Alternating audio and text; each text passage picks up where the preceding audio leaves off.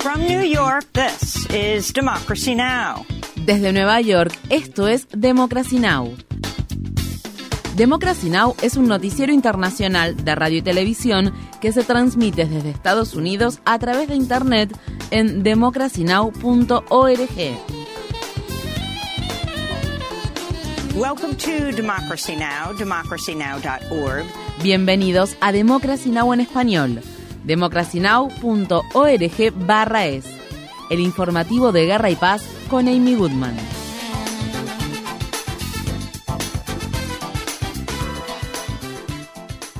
En la franja de Gaza, al menos 33 personas murieron cuando las Fuerzas Armadas israelíes atacaron una escuela de la ONU en Han Yunis, que palestinos expulsados de sus hogares estaban usando como un refugio de último recurso. Asimismo, varios palestinos murieron o resultaron heridos a causa de incursiones israelíes que se llevaron a cabo en hospitales de Deir el-Bala, Han Yunis y Rafah, la ciudad más meridional de Gaza, donde se refugian más de un millón de palestinos desplazados. Abu Mohammad Fue una de las personas que se congregaron el jueves en la morgue del hospital Abu Yusef al-Nayar de Rafah para recoger los cuerpos de los seres queridos que fallecieron a causa de ataques israelíes.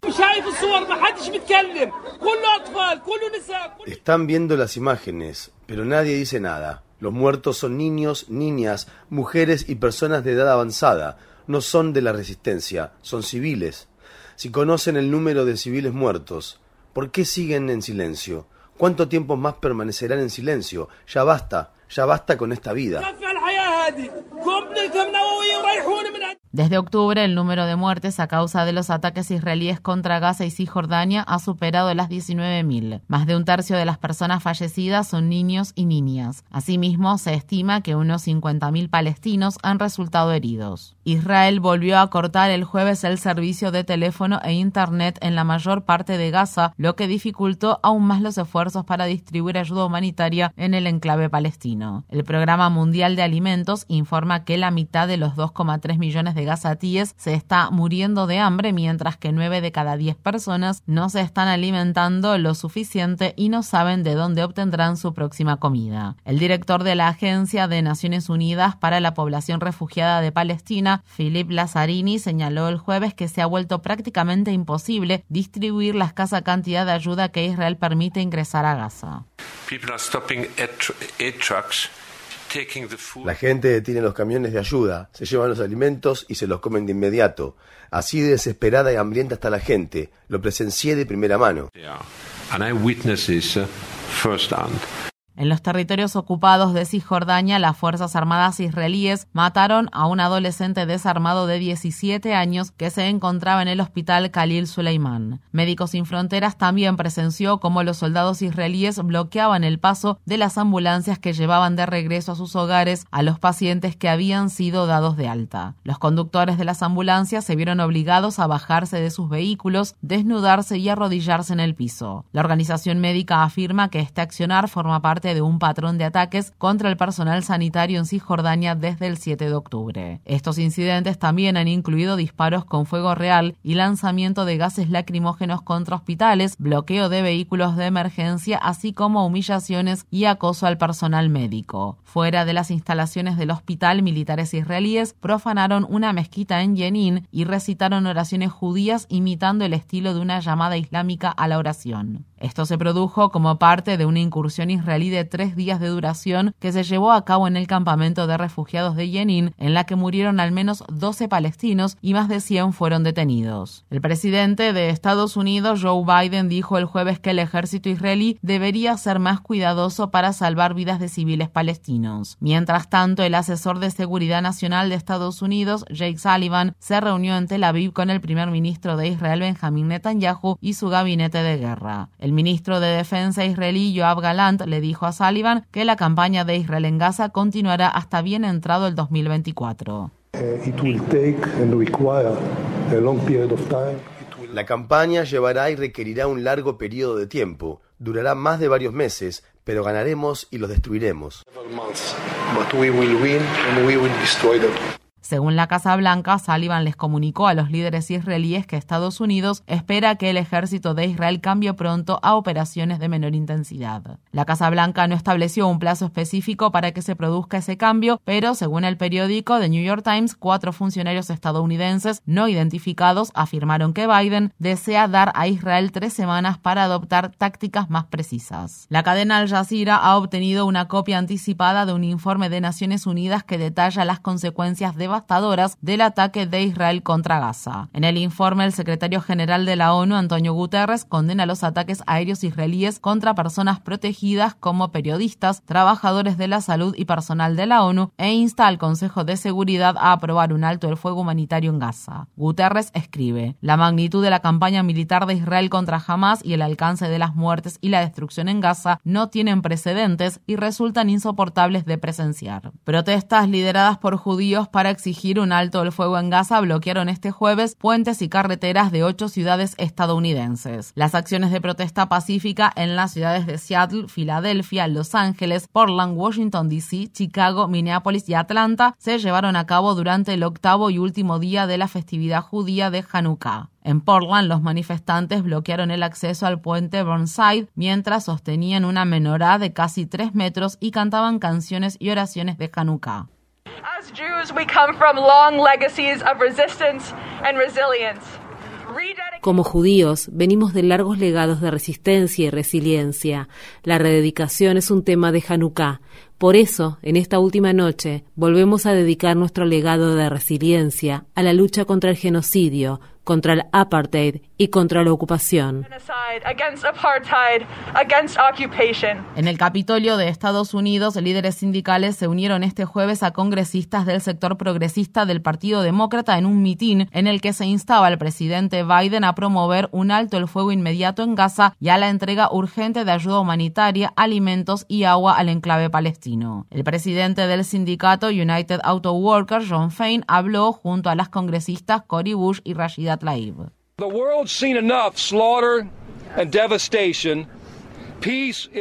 el mundo ha visto suficientes masacres y devastación.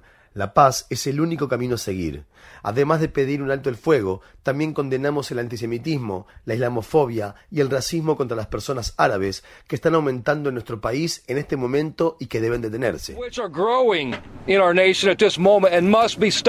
Dirigentes del Sindicato de Trabajadores Postales y del Sindicato de los Trabajadores de la Industria Eléctrica, Radio y Maquinaria de Estados Unidos también están pidiendo un cese de las hostilidades en la franja de Gaza. Mientras tanto, personal del gobierno de Biden y otros empleados gubernamentales siguen exigiendo un alto el fuego permanente en el enclave palestino. Decenas de personas celebraron este miércoles una vigilia frente a la Casa Blanca. Los empleados gubernamentales que participaban en la vigilia ocultaron sus identidades con lentes de sol y mascarillas mientras leían los nombres de algunos de los miles de palestinos que han muerto en Gaza. La Cámara de Representantes de Estados Unidos votó a favor de aprobar un gasto militar sin precedentes de 886 mil millones de dólares. La votación, que contó con 310 votos a favor y 118 en contra, se realizó un día después de que el proyecto de ley fuera aprobado por el Senado estadounidense. La aprobación del presupuesto militar se produjo a pesar de las preocupaciones sobre la extensión de la sección 702 de la Ley de Vigilancia de Inteligencia Extranjera, que permite la vigilancia sin orden judicial de ciudadanos estadounidenses. El bloque progresista del Congreso alentó a sus miembros a oponerse al proyecto de ley, aunque finalmente solo 45 demócratas votaron en contra de la ley de autorización de defensa nacional más grande de la historia de Estados Unidos. La Unión Estadounidense para las Libertades Civiles declaró al respecto. Es increíblemente desalentador que el Congreso haya decidido prorrogar una ley de la que se abusa fácilmente sin hacer ninguna de las reformas que se necesitan para proteger nuestra privacidad. El proyecto de ley también contempla un aumento en los fondos de ayuda militar a Ucrania, un incremento del 5,2% para las Fuerzas Armadas estadounidenses y una disposición que impide que el presidente retire al país de la OTAN sin la aprobación del Congreso. El Programa Mundial de Alimentos anticipa que casi 50 millones de personas en África Occidental y Central pasarán hambre en 2024 y advierte que la financiación internacional para la ayuda humanitaria no es suficiente para hacer frente a los niveles récord de hambre aguda en esa región. Un análisis que el programa de la ONU publicó esta semana reveló que más de dos tercios de los hogares de la región no pueden acceder a una alimentación saludable debido a los conflictos, el cambio climático y el aumento vertiginoso de los precios de los alimentos. Estas fueron las palabras expresadas por Olo Sib, director de investigación del Programa Mundial de Alimentos para la región de África Occidental y Central. Casi el 80% de las personas que actualmente se enfrentan a la inseguridad alimentaria se encuentran en zonas de conflicto. También estamos presenciando los impactos del cambio climático. Por ejemplo, este año se han producido periodos prolongados de sequía en ciertas áreas, lo que ha provocado importantes pérdidas de cosechas para los agricultores locales. La ONU advierte que la inseguridad alimentaria en las zonas de conflicto en Sudán se encamina hacia condiciones de hambruna, ya que algunos residentes de Jartum han estado sobreviviendo con una única y pequeña comida diaria. Según la ONU, unos 30 millones de personas, aproximadamente dos tercios de la población del país, necesitan ayuda humanitaria en Sudán. Esta cifra representa el doble de la situación anterior a los enfrentamientos que estallaron en abril entre el ejército sudanés y el grupo paramilitar De apoyo rápido. Los actos de violencia y los problemas económicos han devastado el sector agrícola de Sudán, que también se ha visto afectado por la escasez de lluvias con cantidades inferiores a la media. Mientras tanto, residentes de Omdurman, una ciudad situada en la orilla occidental del río Nilo, acusaron a militares sudaneses de saquear y disparar a civiles en el distrito de Ombada, la única zona de la ciudad que sigue controlada por las Fuerzas Armadas gubernamentales. Las fuerzas de apoyo rápido también han sido acusadas de saquear zonas bajo su control. Un tribunal de Senegal ha ordenado que el líder opositor Ousmane Sonko, actualmente encarcelado, vuelva a figurar en el censo electoral. El fallo allana el camino para que Sonko pueda postularse como candidato a las elecciones presidenciales que se celebrarán en 2024 en Senegal. Sonko, que se espera que sea uno de los principales contendientes del presidente Macky Sall, fue condenado en junio a dos años de prisión por una presunta agresión sexual. Sonko ha acusado al gobierno de inventar esos cargos para hacer fracasar su candidatura. A finales de julio, las autoridades senegalesas disolvieron el partido político de Sonko, Patriotas de Senegal, la primera vez que se prohíbe un partido político en este país de África Occidental desde que se independizó de Francia en 1960. La Unión Europea ha acordado iniciar conversaciones para la adhesión de Ucrania y Moldavia a esa comunidad de países. Los líderes de 26 Estados miembros de la Unión Europea aprobaron el jueves de manera unánime el inicio de las conversaciones de adhesión después de que el primer ministro de Hungría, el ultraderechista Víctor Orbán, abandonara la sala justo antes de que se emitieran las votaciones. Orbán, a quienes muchos consideran un aliado del presidente ruso Vladimir Putin, había amenazado con vetar el ingreso de Ucrania a la Unión Europea. Al parecer, el primer ministro húngaro ha cambiado su postura después de que los líderes europeos liberaran más de 10 mil millones de dólares en fondos de ayuda a Hungría que se habían retenido tras determinar que el gobierno nacionalista de Orbán no estaba respetando el Estado de Derecho. Mientras tanto, el gobierno de Hungría bloqueó un paquete de ayuda financiera de la Unión Europea para Ucrania por un valor de 55 mil millones de dólares. Las conversaciones sobre ese paquete se reanudarán en 2024. Los legisladores brasileños aprobaron una ley que dificulta a las comunidades indígenas presentar reclamos sobre territorios ancestrales. La ley que anula el veto del presidente de Brasil, Luis Ignacio Lula da Silva, establece que tales reclamos no son válidos y que los pueblos originarios solo tienen derecho a las tierras que ocupaban físicamente en 1988, año en que se firmó la constitución actual de Brasil. Muchas comunidades indígenas fueron expulsadas de sus territorios ancestrales a lo largo de décadas, incluyendo el periodo de la dictadura militar. La medida se produce tras un fallo del Supremo Tribunal Federal de Brasil emitido en septiembre que rechazó el marco temporal de 1988 para las reclamaciones territoriales de los pueblos indígenas. La nueva ley, que cuenta con el respaldo de poderosos cabilderos de la agroindustria, amenaza con abrir vastas porciones del territorio indígena a actividades como la tala, la minería, la agricultura y la ganadería. La diputada Celia Yacriabá formó parte de la minoría de legisladores que votaron en contra de la legislación. La derrota no es solamente para nosotros indígenas. La derrota no es solo para nosotros, las personas indígenas, también supone una derrota para la agenda contra el cambio climático. Nosotros, los pueblos indígenas, hemos sido la solución número uno para detener la crisis climática y hoy el Congreso ha desechado esa solución.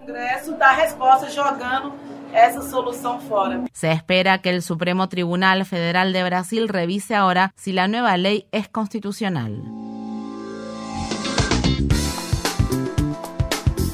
Infórmate bien. Visita nuestra página web democracynow.org/es. Síguenos por las redes sociales de Facebook, Twitter, YouTube y SoundCloud por Democracy Now! es.